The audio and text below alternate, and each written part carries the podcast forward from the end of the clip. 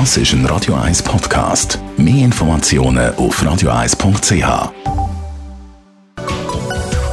Konsumententipp auf Radio 1 präsentiert von comparis.ch, einem führenden Schweizer Internetvergleichsdienst. comparis.ch. Also ich glaube, es ist fast jedem von uns schon mal passiert, dass das Handy am Boden geht. Ähm, manchmal geht es gut, je nach Hülle, manchmal eben nicht und es geht etwas kaputt. Jean-Claude Frick, Digitalexperte bei Comparis.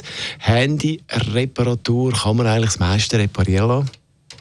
Ja, das kann man definitiv schon. Auch wenn moderne Handys ja zusammengeklebt sind und aus Glas sind und Metall und so und nicht so aussehen, als können wir die auftun, ist es so, dass man fast alles bei einem Handy inzwischen kann reparieren kann. Natürlich, am wichtigsten ist sicher der Bildschirm, was gerne mal einen Splitter gibt rein.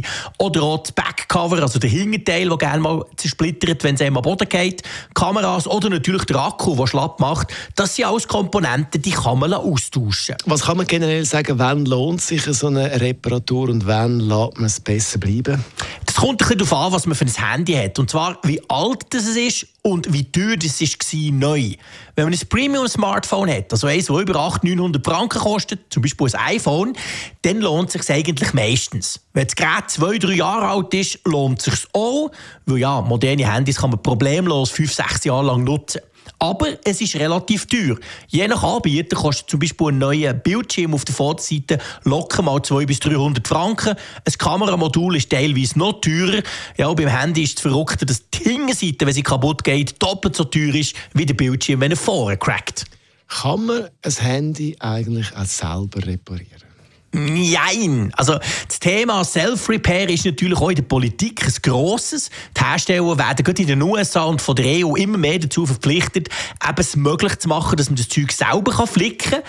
Aber es ist nicht ganz trivial. Also man braucht quasi eine Heißluftpistole, damit man den Kleber lösen kann. Dann muss man aufpassen beim Auftun vom Case, dass man es nicht noch mehr zerbricht und dass man nicht innere Komponenten kaputt macht. Also ganz ehrlich gesagt, wenn man nicht ein sehr, sehr genauer Bastler ist, der genau weiß, was er macht, würde ich die Finger davon lassen. Es gibt schließlich genug Repair-Shops, die das übernehmen können. Jean-Claude Frick, Digitalexperte bei Camparis zum Thema Handy reparieren. Wann lohnt sich das, wann eher nicht? Das ist ein Radio 1 Podcast. Mehr Informationen auf radio1.ch.